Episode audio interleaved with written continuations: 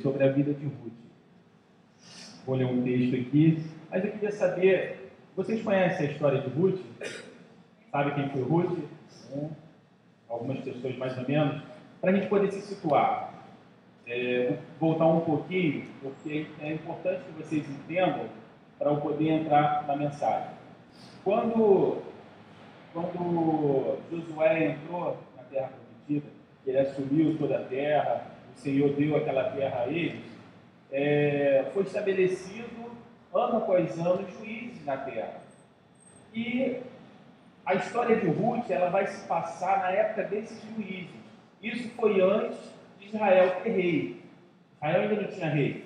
Israel era governado por juízes. De repente vocês já até ouviram alguns, como Sansão foi um juiz, é, Samuel foi um juiz. Então, nessa época, é, é que se passa a história de Ruth.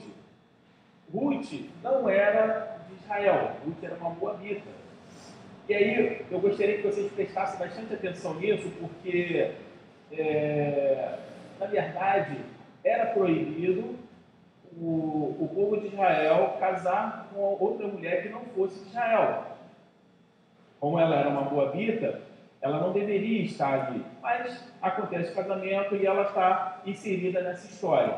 E agora nós vamos, eu vou ler aqui um pouco dessa história, que está em Ruth 1, de 1 a 17. Naquela época dos juízes, houve uma fome na terra. Preste atenção em cada versículo que eu vou ler. Ó, naquela época houve uma fome na terra.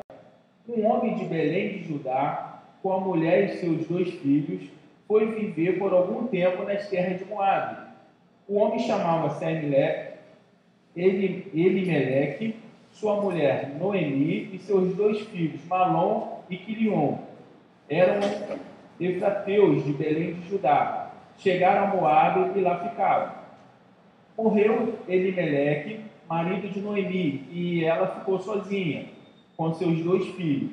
Eles se casaram com mulheres de Moabita. Agora, entendeu o que eu te falei? É, Israel não poderia casar com mulheres estranhas. Mas como eles estavam na terra de Moab, eles saíram de Israel porque tinha uma fome, foram para a terra de Moab, e ali seus dois filhos se casam com duas moabitas. É... Quando Noemi soube em Moab que o Senhor viera em auxílio do seu povo, dando-lhe alimento, decidiu voltar com suas duas noras para a sua terra. Ah, desculpa é no versículo 4, eu pulei aqui, ó. É, e morreu Elimeleque, marido de Noemi, e ela ficou sozinha com seus dois filhos. Eles se casaram com mulheres moabitas, uma chamada Orfa e a outra Ruth. Depois de terem morado lá por 10 anos, morreram também seus dois maridos. Então, os filhos de Noemi que se casaram também acabam morrendo. Ficam suas duas noras. É, e Noemi ficou sozinha, sem os seus filhos e sem o seu marido. Quando Noemi soube em Moab que o Senhor viera em auxílio ao seu povo, dando-lhe alimento, decidiu voltar com as suas duas noras para a sua terra. Então ela estava, ela estava lá em Moab, em, na terra de Moabitas, ela escuta que o Senhor começou a abençoar novamente Israel. Então já não havia mais fome em Israel. Então o que ela decide? Vamos voltar. E ela decide voltar para sua terra. Assim ela, com as suas duas noras, partiu do lugar onde tinha morado. Disse-lhe Noemi: Vão, retornem para a casa das suas mães, que o Senhor seja leal com vocês, como vocês foram leais com os falecidos e comigo. O Senhor conceda que cada uma de vocês encontre segurança no lar do outro marido Enquanto voltava para a terra de Judá, então deu-lhes deu beijos e despedidas.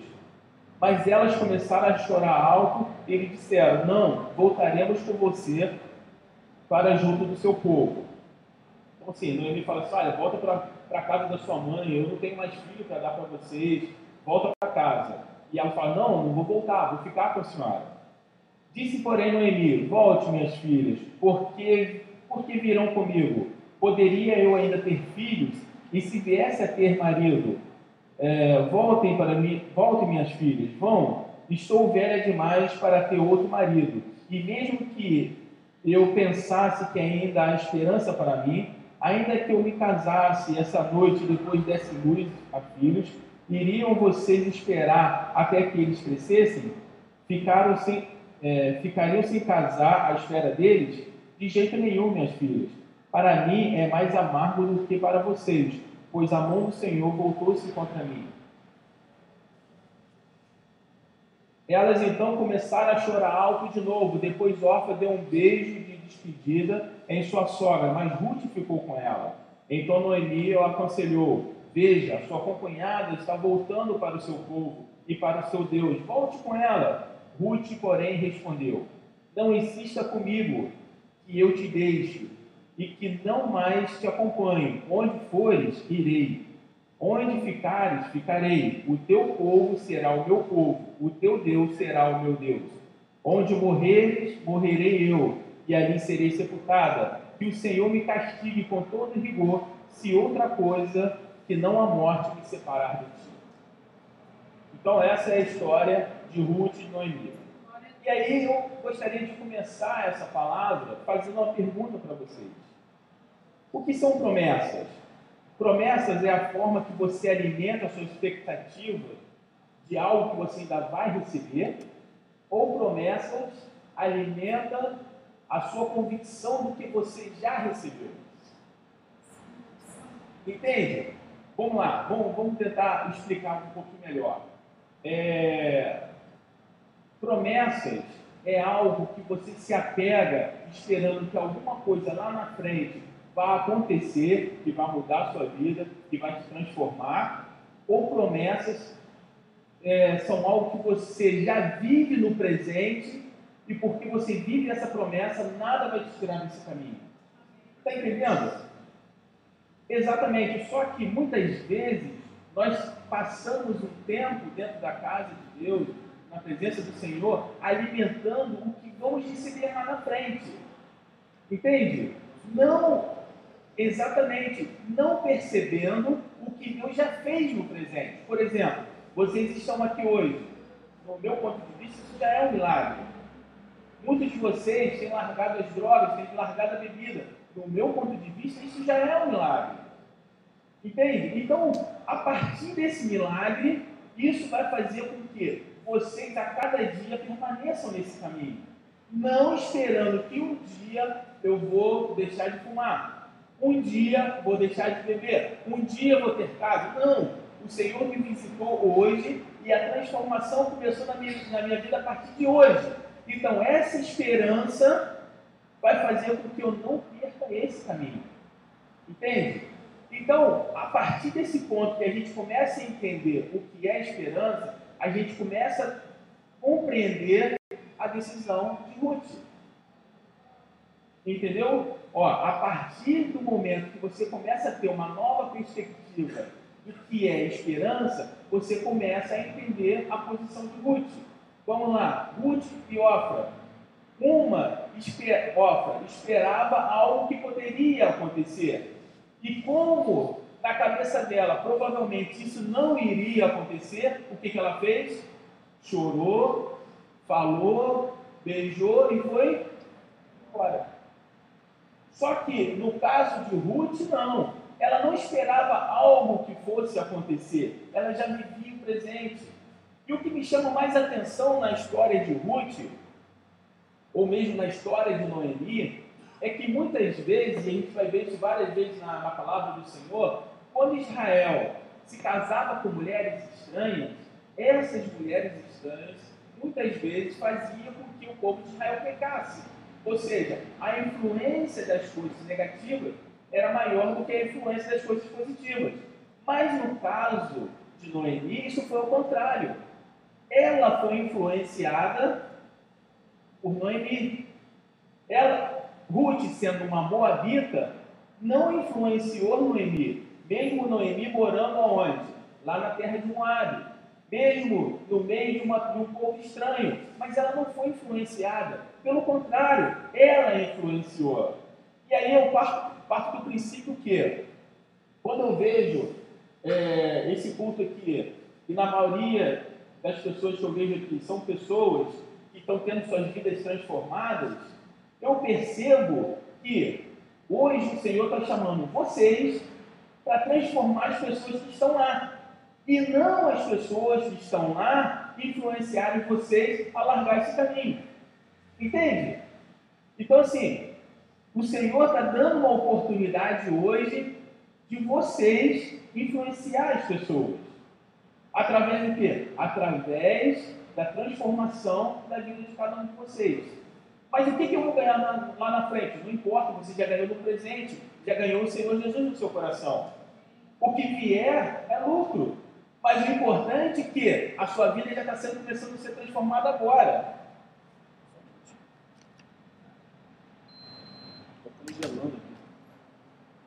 Entendeu? Ruth não esperava receber mais nada, mas o que já havia recebido era o suficiente para ela não largar a mãe. Então, o que, o que, que a gente começa a entender da vida de, de, de Ruth? É, tudo estava contra.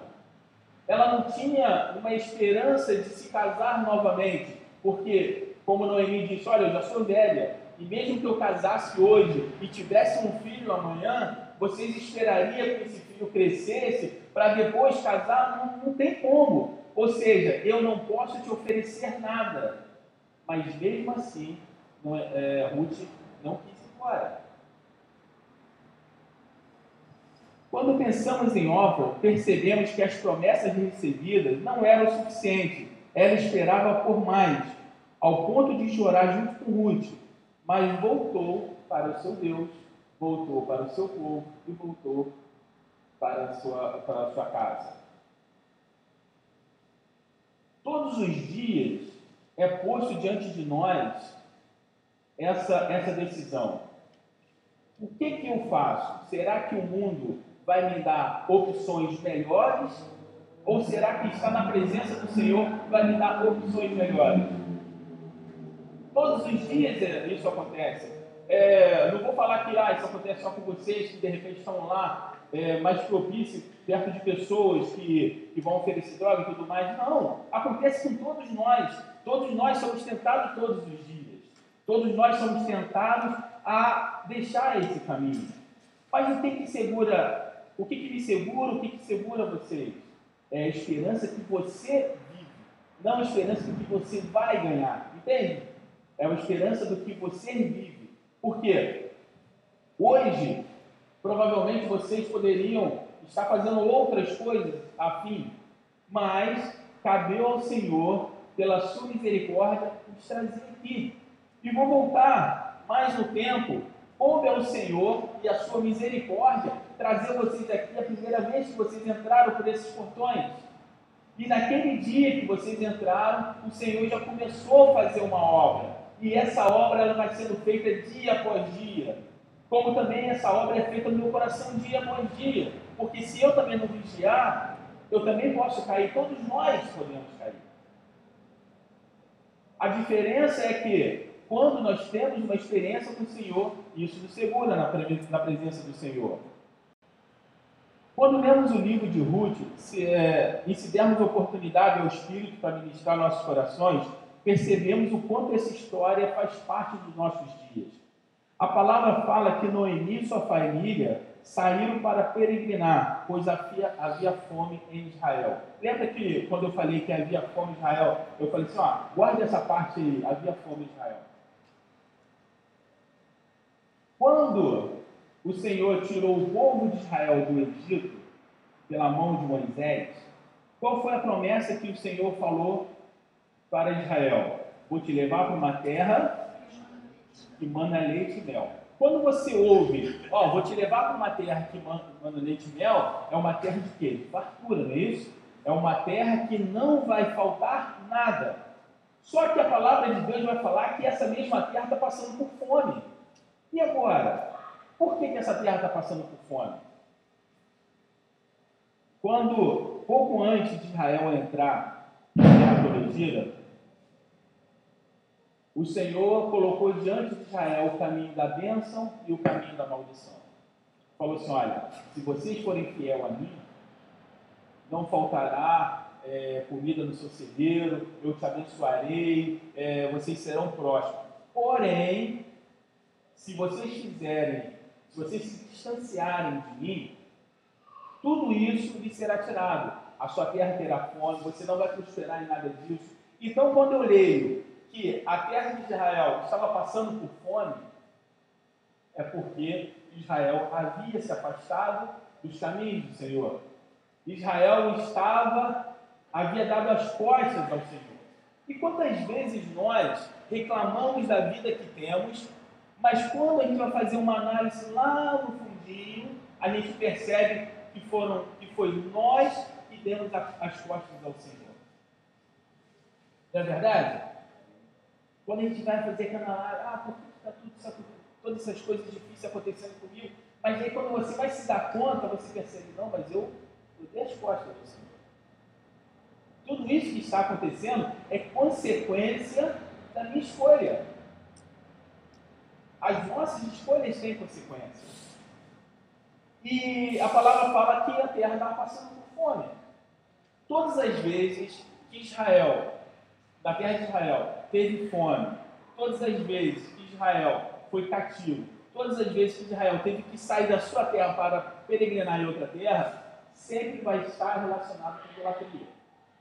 Sempre vai estar é, relacionado com algo que o homem coloca na frente de Deus. E quantas coisas a gente poderia é, colocar, fazer uma lista, quantas coisas nós temos colocado na frente de Deus. Não é verdade? Às vezes o dinheiro é mais importante, às vezes a droga é mais importante, às vezes a bebida é mais importante, às vezes o trabalho é mais importante. E aí a gente vai colocando tantas coisas na frente de Deus, tantas coisas na frente de Deus, que quando Deus não está mais nos abençoando, a gente começa a perguntar, mas por que eu não estou sendo abençoado? Porque a impressão que dá é que Deus precisa fazer toda a nossa vontade. Lembra que a gente brincou na semana passada? É como se falássemos assim: olha, Senhor, é, estabeleça a minha vontade aí no céu da mesma forma como eu defini aqui na terra. Não é verdade? Muitas vezes nós estamos correndo atrás apenas das bênçãos, atrás apenas do que é bom para nós, mas nos esquecemos de perguntar ou buscar qual é a vontade de Deus. Eu tenho 40 anos e 40 anos eu estou na igreja e eu nunca vi nenhuma corrente tem corrente de libertação, não é verdade? Corrente da casa própria, corrente de não sei o quê. Eu nunca vi nenhuma corrente em que se falasse assim, olha, vamos fazer uma corrente de sete dias, de 14, sei lá, quantos dias, para nós sabermos qual é a vontade de Deus. Quando foi? Alguém já viu alguma corrente? Para saber qual é a vontade de Deus, na verdade, as correntes que muitas vezes fazemos é para fazer o quê? Para que nós sejamos abençoados. Se é da vontade de Deus ou, não é, não importa, porque a minha vontade ela é boa, a minha vontade ela é perfeita e a minha vontade é agradável. Não é verdade? Quem acha que a sua própria vontade é ruim? Ninguém acha que a sua própria vontade é ruim. Então, muitas vezes nós, nós corremos atrás apenas do poder de Deus ao invés de estabelecer a vontade de Deus. E foi o que aconteceu com Israel. Naquele, naquele tempo, é, nos dias de Noemi, Israel era governada por juízes. No livro de, de Juízes de Israel, a palavra afirma que só era levantado o juiz quando o povo partia para a idolatria. E não poucas vezes o livro de Juízes menciona naqueles dias que não havia rei em Israel e cada um fazia o que parecia ser certo. Se você for ler o livro de Juízes, em várias passagens vai aparecer assim, e cada um é, aparecer, vai aparecer assim, naquele tempo não existia rei em Israel, e cada um fazia o que lhe parecia melhor. E aí, essa, essa passagem me chamou muita atenção, porque quando lá na frente, Samuel, que é um dos juízes, Samuel já está velho, e os seus filhos assumem e eles começam a fazer o que não, era, não agradava ao Senhor, o povo chega para Samuel e pede um rei, queremos um rei. E aí Samuel fica triste e o, e o Senhor fala assim, não, eles não estão é, eles não estão negando você, Samuel, estão negando mim. Então, quando a palavra fala que naquele tempo não tinha rei em Israel, a palavra está falando exatamente que o rei dos reis não estava reinando em Israel. O Senhor não estava sendo observado. A vontade de Deus não estava sendo feita em Israel. Cada um fazia o que queria. Não havia mais o temor. Então, quando isso acontece, a gente faz o quê? A gente perde foco. E aí começa a, a, a fazer o que não agrada ao Senhor. Quando lemos não havia rei, cada um fazia o que achava certo, percebemos que por várias vezes Israel perdeu a direção por se afastar do Senhor, que deveria ser o seu rei. Por causa da idolatria, a terra passou por um período de fome, fazendo Noemi e sua família peregrinar em outras terras. Sempre quando Israel sai da sua terra para peregrinar, ou cativo, ou expulso, isso está diretamente ligado à idolatria. Quando fazemos uma retrospectiva de Israel nos últimos dois mil anos, percebemos que a história se repete. Quando a gente pensa em Israel nos, nos dois últimos mil anos, dois mil anos é, recente agora, a gente consegue fazer uma, uma, uma avaliação exatamente do que aconteceu lá no tempo de Noemi. O apóstolo Paulo ele foi levantado para pregar tanto para gentios como para judeus. E a palavra fala que eles estavam crescendo juntos e o Senhor estava abençoando. E quando, depois que passa a época do, dos apóstolos, é, no ano 70 depois de Cristo, acontece uma primeira revolta. E aí você preste atenção, porque a partir daí Israel novamente vai sair da sua terra por causa do pecado. Então, assim, no ano 70 acontece a primeira revolução, uma, uma revolta lá, eles ficaram revoltados porque tinha que pagar tributo a César e tudo mais. E aí acontece a primeira revolta, e essa revolta tem um prejuízo. Qual é o prejuízo? O César da época manda as legiões lá de, de Roma, e essas legiões fazem o quê? Destrói o templo, acaba com o templo e fica tudo despedaçado. Isso afeta diretamente Israel, porque Israel fazia adoração de Deus no templo, e o templo agora é destruído. E aí passa-se alguns anos, e aí mais uma vez a gente lembra que quando um povo não tem uma direção, e a gente começa a procurar direções, quanto mais direções a gente vai procurando, a pior vai ficando, é verdade? E como eles não, muitos dos judeus ainda não tinham recebido Jesus, não aceitavam que Jesus era o Messias, eles ainda estavam procurando o Messias. E aí nessa procura, no ano mais ou menos de 135, é, um, um rabino ele, ele fala com, com um cara lá que estava fazendo uma outra revolução, que seria a terceira revolução, Barcoba, esse seria o Messias.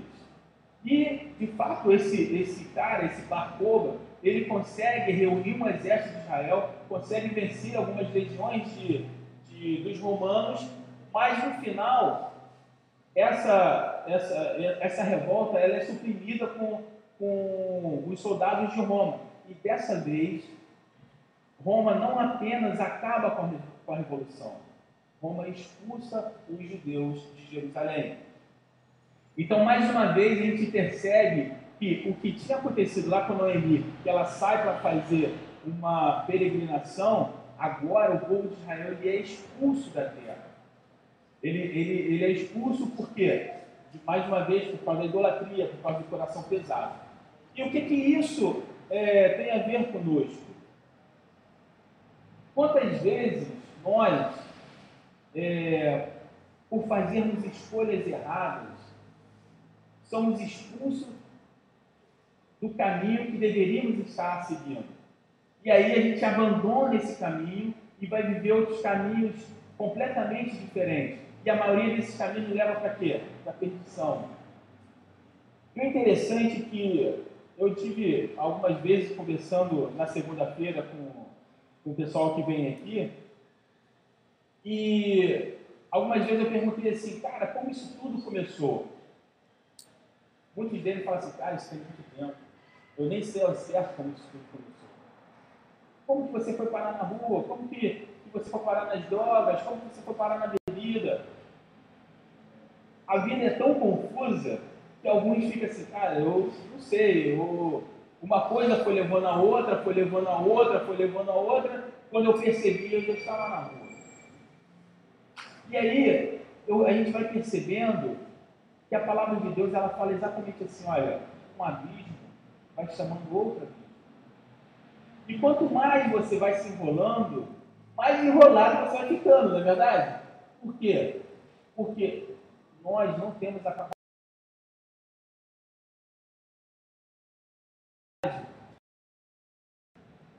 o rei Davi, o salmista, ele vai, ele vai falar uma coisa muito interessante. Olha, entregue o teu caminho ao Senhor, confia nele, e o mais ele tudo fará. Por quê? Porque nós não temos, nós não temos capacidade de, de tomar nossas próprias decisões. E todas as vezes que nós tomamos nossas decisões, lá na frente a gente vê o quê? Que foram decisões erradas. Ah, quem aqui nunca pensou assim? Se eu pudesse voltar teria feito diferente. Não é verdade? Só que esse, se eu pudesse voltar, é porque foi uma decisão do nosso coração. E o nosso coração é enganoso, porque a nossa vontade ela é boa, ela é perfeita, ela é agradável aos nossos olhos. Quando na verdade o que é bom, perfeito e agradável é a vontade do Senhor nas nossas vidas. Porque quando seguimos exatamente o que Deus nos orienta a fazer, eu nunca vi ninguém falar assim: olha, eu teria feito ao contrário. Pelo contrário, o próprio rei Davi, quando ele, ele é muito abençoado, ele entra no, no templo do Senhor e ele começa a falar assim: Senhor, o que foi que eu fiz para merecer tamanha bênção? Quem sou eu? Ou quem é os meus pais para que o Senhor me abençoasse de tão grande forma? Mas isso porque o próprio Deus vai falar assim: olha, Davi é o homem segundo o meu coração. Ou seja, toma as decisões segundo o meu coração.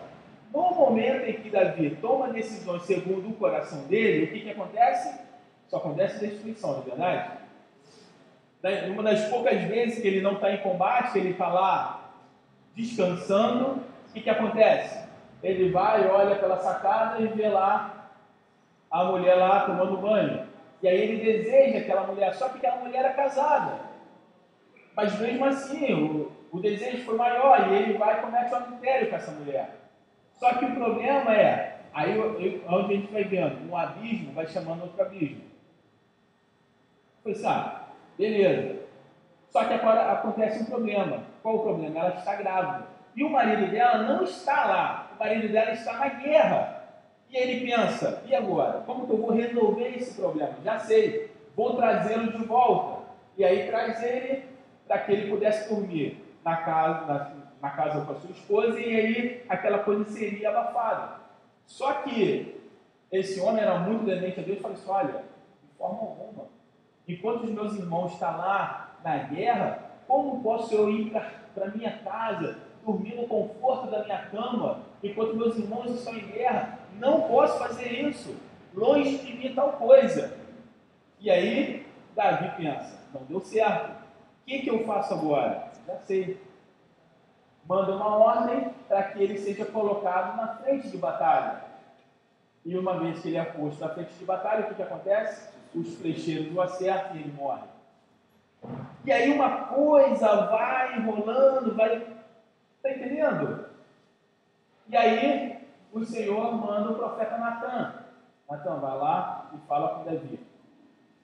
E o interessante é que quando Natan começa a falar com Davi, ele começa assim, olha, existia uma pessoa, um homem, que tinha uma, uma ovelha e ele gostava muito dessa ovelha. E aí foram passando os dias, tal, veio um, um cara de fora que tinha várias ovelhas, e ao invés dele matar as várias ovelhas que ele tinha, ele pegou aquela que era daquele rapaz, que só tinha aquela. No mesmo momento, Davi falou assim: tão certo como vive o Senhor, tal homem merece morrer. E aí o profeta fala assim: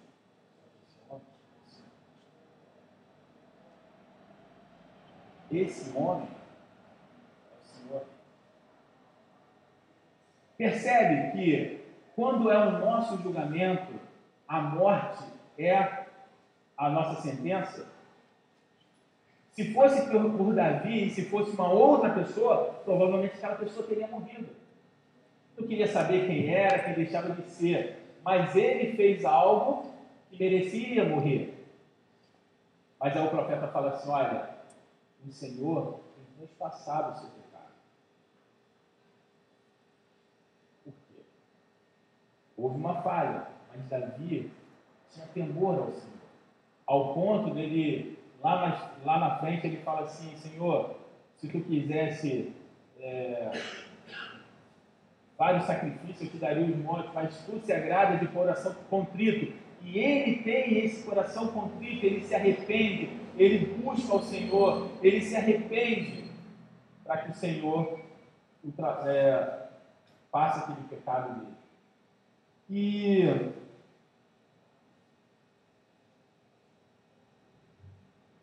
E nisso a gente vai percebendo que quantas vezes a gente vai perdendo o nosso caminho. Quantas vezes nós vamos deixando as circunstâncias ela, ela nos enrolar, nos enrolar, quando na verdade a palavra de Deus fala, é muito clara, entrega o teu caminho Senhor. Tudo que você fez até hoje deu errado, não deu? Pois é, então agora entrega o teu caminho ao Senhor. Confia nele e o mais ele falar. É, como nos dias de Noemi, Israel foi obrigado a peregrinar por terra estranha. Ao longo da história, uma parte da igreja agiu como órfã. Chorou, lamentou, mas deu as costas para Israel. Pois quem poderia acreditar que esse povo sem pátria poderia novamente oferecer alguma coisa?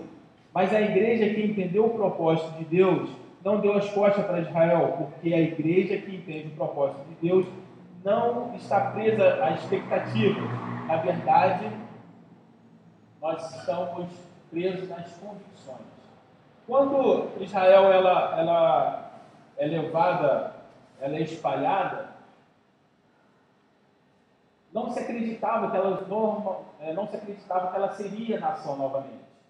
E muitas, muitas pessoas, até mesmo dentro da igreja, viraram as costas para Israel, pensando que Israel não voltaria a ser nação. Só que, por que eu estou falando de Israel? Porque Israel hoje é um fator primordial aonde nós vemos que a promessa de Deus, a palavra de Deus, ela não volta atrás.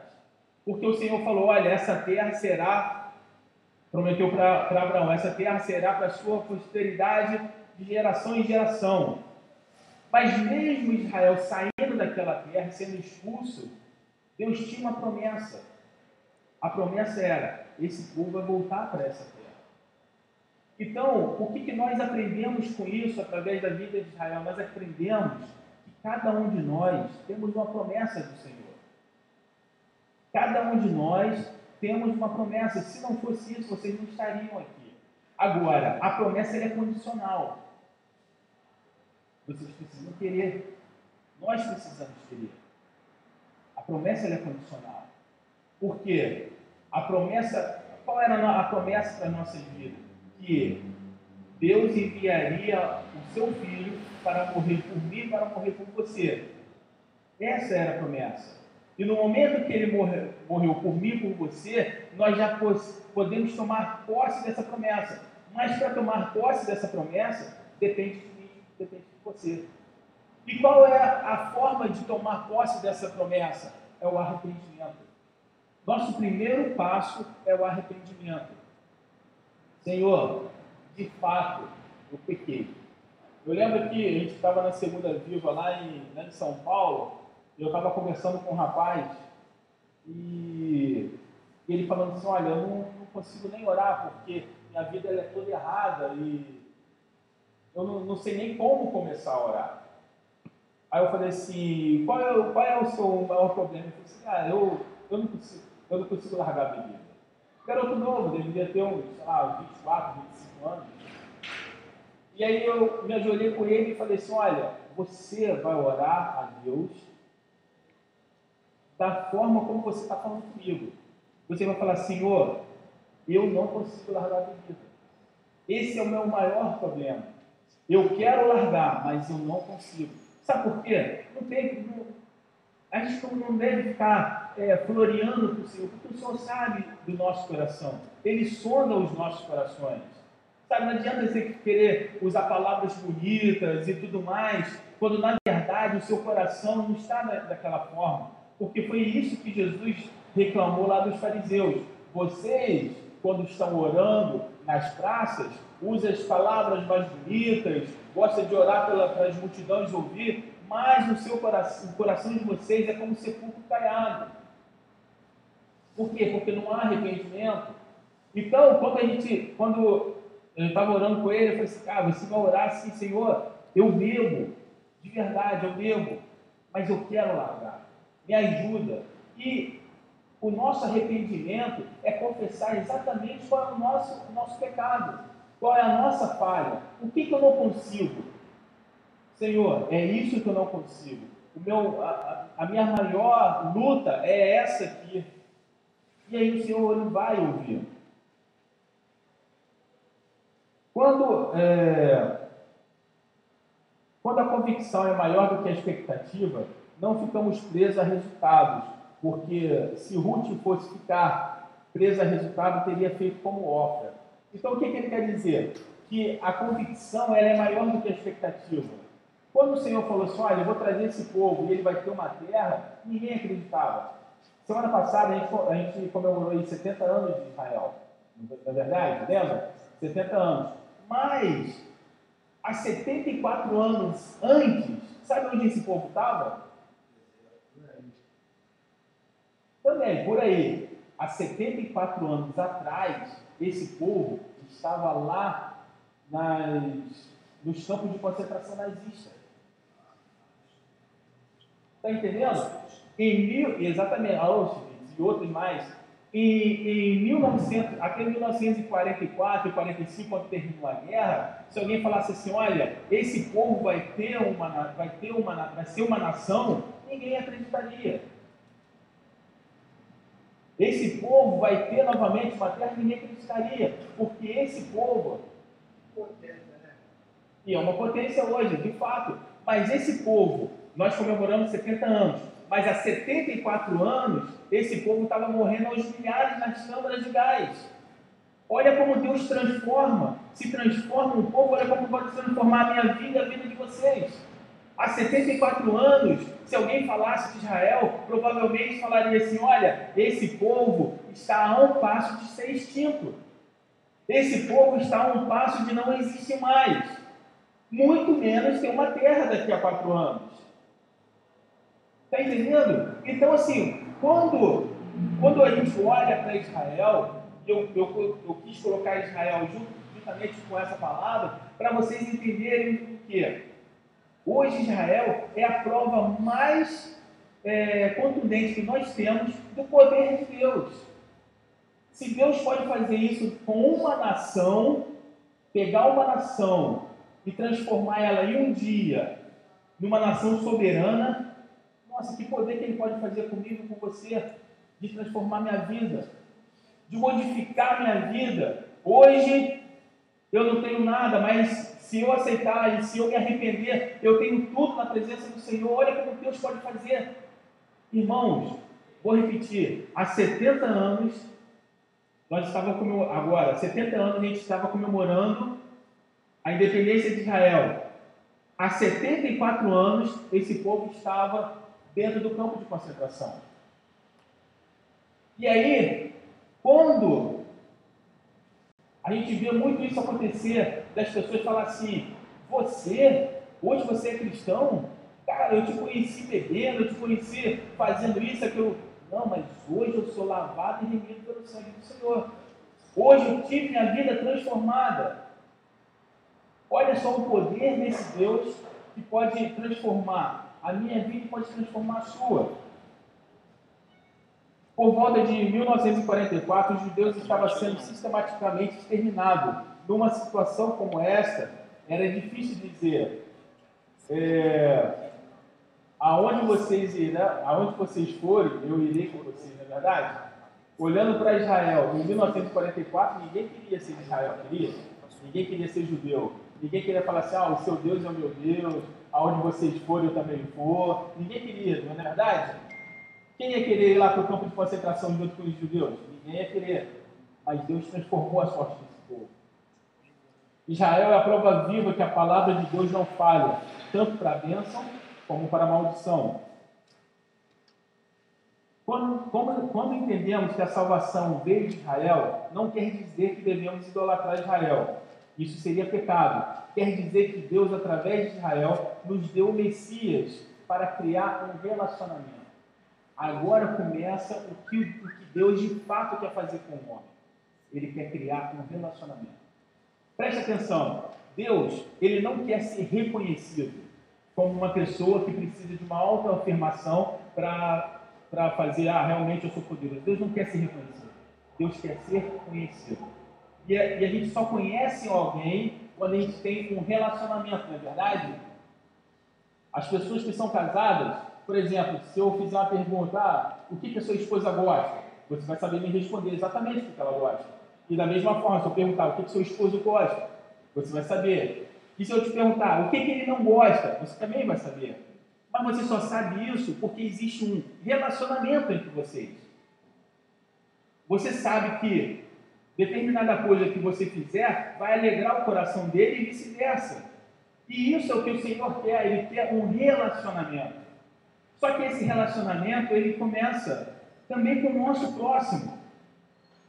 Você tem um relacionamento com Deus, e a partir desse relacionamento, você começa a entender o que é o que Cristo fez e por você. Lembra que, que Paulo vai fazer, olha, se, Paulo vai falar assim, sejais meus imitadores como eu sou de Cristo, lembra?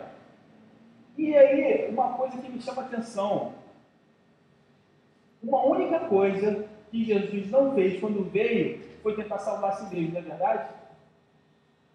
Verdade. Não é? a única coisa que Jesus não fez quando veio foi tentar salvar a si mesmo. Na verdade, ele fez ao contrário. Ele entregou a sua vida para que nós possamos estar aqui hoje. E aí, eu pego um gancho. Se eu sou imitador de Jesus, então eu não tenho mais que preocupar com a minha vida. Eu tenho que preocupar com a vida de vocês. Está entendendo? Eu não, eu não preciso me preocupar em salvar minha vida. Eu tenho que me preocupar em dar a minha vida para salvar a vida de vocês. Mostrar o caminho da salvação para que a vontade do Senhor seja estabelecida na terra como ela foi estabelecida no céu.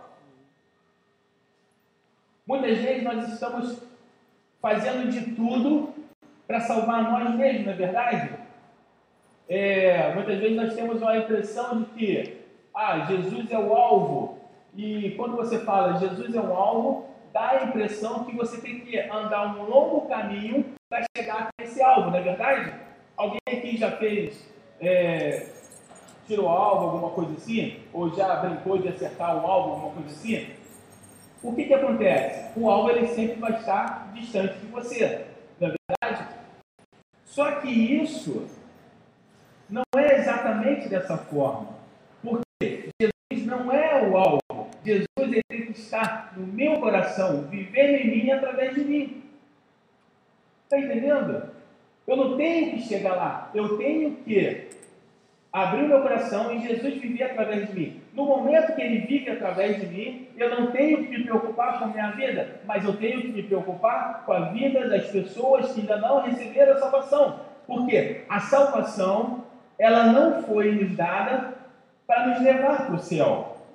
Na verdade, a salvação, ela nos foi dada para que estabelecemos a, a vontade de Deus aqui na terra, para quê? Para que o reino venha. Então, é, quando a palavra de Deus fala assim, olha, você tem que cuidar do pobre, você tem que cuidar da viúva, você tem que cuidar é, do faminto, ele está falando em relacionamento. Olha como as coisas de Deus ela é perfeita. Relacionamento. Só que o relacionamento, ele custa alguma coisa, na verdade?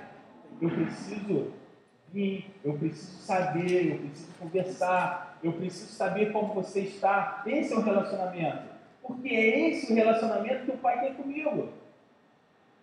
Não é verdade? Quando você ajoelha lá e você vai orar, ele não escuta a sua oração, ele não está ali do seu lado. Ah, o Senhor, eu preciso disso. Não é assim que funciona? Se você aprendeu do Pai, a gente tem que replicar para o próximo. Não se engane, não existe aqui ninguém bonzinho, nem o pastor Ludwig, nem eu, nem o, o Rabino Eduardo. O que fazemos é porque o Espírito do Senhor está no nosso coração. E então nós refletimos o que do Pai recebemos. Está entendendo? Nós refletimos o que o Senhor nos deu. Então, se somos chamados cristãos, eu tenho que refletir Cristo na vida das pessoas.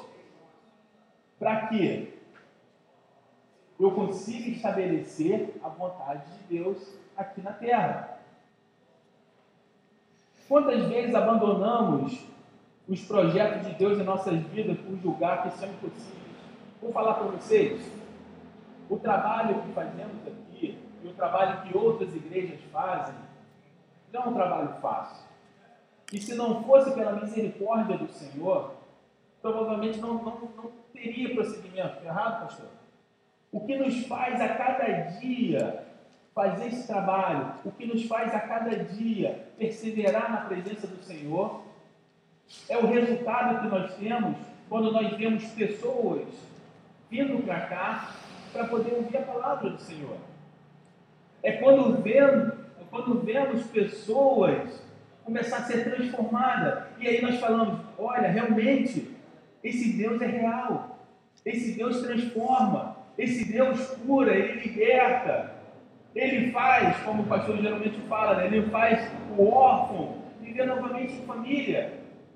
Ele traz uma, um, novo, um novo conceito de vida, porque a vida que vivemos sem Cristo não é vida, mas a vida que vivemos com Cristo é uma vida abundante, não é verdade? Amém? Não queremos ter preocupação com pessoas, porque não queremos ter responsabilidade com elas, é verdade porque achamos que todo o processo da vida cristã, que Deus é que Deus me abençoe e que isso perdemos todo o aspecto relacionado à fé. Então, assim, quando nós não temos a fé no nosso coração, trabalhar com pessoas, fazer a obra do Senhor, se torna pesado. Não, não vou fazer isso não, porque, na verdade, eu aceitei o Senhor Jesus para que eu seja abençoado. Não é verdade? Não é assim que a gente pensa?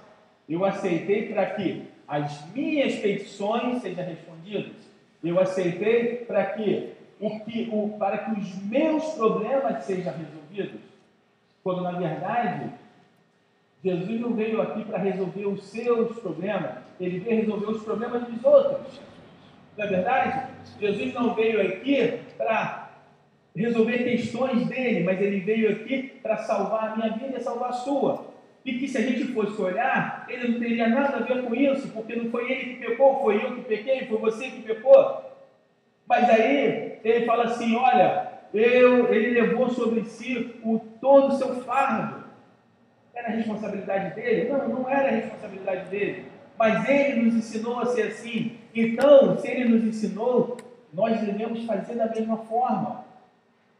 Meu irmão, o seu fardo está pesado? Vem aqui, a gente vai andar junto. Você está precisando de alguém que te ouça? Vem aqui, eu vou te ouvir. Você está precisando de alguma coisa? Eu venho aqui, estou aqui.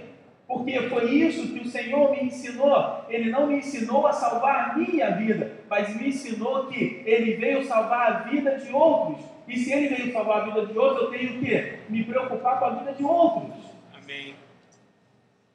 Esse é o verdadeiro Evangelho. O que é, o que está além disso são pregações de demônios. Quando você escuta, olha, vem para cá porque você vai receber uma bênção especial, você vai ganhar um carro, ou você vai ganhar, sei lá, o um problema na justiça. Quem disse que.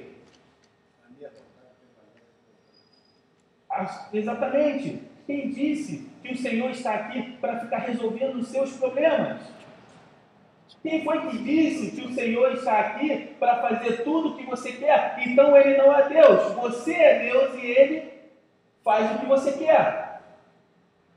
Na verdade, é o contrário. Nós precisamos a cada dia negar a nós mesmos, porque é isso que o Evangelho nos ensina. Uma vez que eu estou me negando a mim mesmo, eu estou disponível para fazer a vontade de Deus. E qual é a vontade de Deus? Pregar a todas as pessoas. Só que eu não posso pregar apenas com palavras, porque palavras elas são levadas ao vento. Eu preciso ter um testemunho. A minha vida deve ser a pregação. Talvez as pessoas não tenham entendido certo. O fato de pregar aqui é a última instância, porque a maior pregação é no dia a dia. A maior pregação é ali junto com você. Eu fico aqui, eu prego uma vez por semana, talvez meia hora, 40 minutos. Isso, isso vai definir o cristão que eu sou? Claro que não. O que vai definir o cristão que eu sou é fora daqui, é minha vida, é o que eu faço quando ninguém está olhando. Isso vai definir o que sou. Não ficar aqui pregando. Muitas pessoas querem ficar aqui nesses holofotes. Aqui eu prego e aqui o Senhor faz a, faz a obra. Não é assim. O Senhor faz a obra no individual, no relacionamento. É sentado aí, meu irmão, vamos orar. Qual é o seu problema? É três horas da manhã, Principalmente o pastor recebendo mensagens de pessoas, pastor, estou com um problema assim, assim, assado. Isso é a mensagem. Vim aqui falar é a última instância. Porque palavras, elas podem ser levadas ao vento, mas ações, ela vai definir quem de fato você é. As ações vai definir se o que você fala aqui no púlpito é a sua vida no dia a dia. E na verdade, o seu dia a dia é o que vai definir se você está realmente andando com o Senhor. Porque naquele grande dia muitas pessoas vão chegar, Senhor, em teu nome eu preguei. Sim, você pregou 40 minutos numa semana. E o restante das horas, o que você fez? Absolutamente nada. Pregar e ter pessoas ouvindo e ter likes na internet pode ser muito legal, mas isso só faz uma coisa, inflar o nosso ego. E o nosso ego ele tem que ser derrubado. Porque quem tem que aparecer é o Evangelho de Cristo, não sou eu. Quem tem que aparecer é Jesus na vida de vocês. As pessoas têm que olhar e falar assim: olha, lá vai um homem de Deus. E não falar assim: olha ali que pregador legal, mas o que, que ele faz no dia a dia? Não sei. Tenho visto tantas coisas no meio evangélico que chega a me dar nojo. Por quê? Porque as pessoas estão apenas preocupadas em pregar, não estão preocupadas em entregar a sua vida, não estão preocupados em matar o seu eu. Muitas pessoas querem apenas os holofotes, quando na verdade importa que ele apareça e que eu diminua. E quando a gente começar a entender que quem tem que aparecer é o Senhor, mais e mais a gente vai se diminuindo.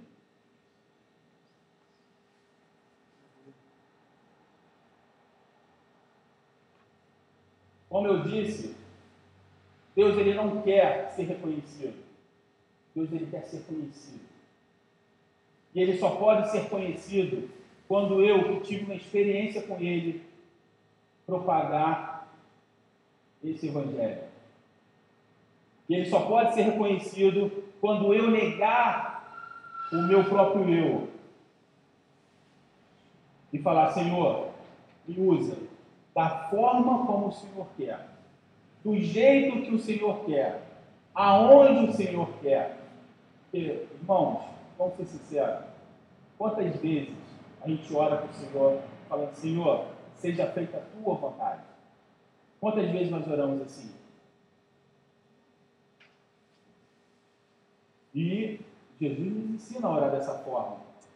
Pai, se for possível, faça mim esse cálice. Todavia, não seja feita a minha vontade, mas a tua vontade.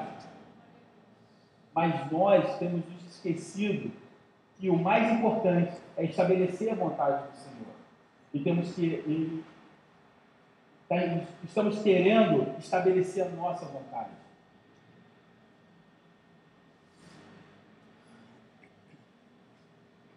Que o Senhor possa estar falando nos nossos corações nessa noite. Que o Espírito do Senhor possa estar ministrando o coração de cada um. Para que tanto eu como vocês que estão vindo agora, eu vou contar uma coisa para vocês. Vocês já têm a responsabilidade de passar essa palavra. Vocês não estão sentados aqui à toa. Vocês não estão ouvindo a palavra do Senhor à toa. Vocês não vieram aqui porque vocês decidiram vir. O Espírito Santo os trouxeram aqui. E se ele trouxe aqui, porque eles têm um propósito na vida de cada um de vocês. E esse propósito é para salvar a vida do seu irmão. Esse propósito para salvar a sua família.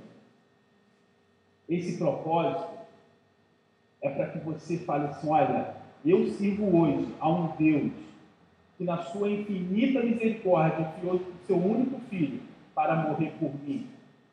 E o que ele fez por mim, ele pode fazer por você também. Para isso que nós viemos.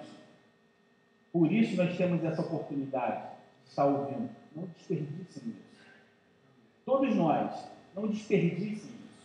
Porque será cobrado. A palavra de Deus fala que naquele grande dia haverá menos rigor para Sodoma e Gomorra do que para as pessoas que ouviram e desprezaram essa palavra. Mas eu tenho fé, em nome de Jesus, que nenhum dos que estão aqui vão desprezar essa palavra, porque essa palavra ela é boa, essa palavra ela é perfeita, essa palavra ela é agradável. E essa palavra vai transformar a vida de vocês, vai transformar a vida de cada um de vocês. E quando isso acontecer, vocês não vão ter mais para onde ir, a não ser querer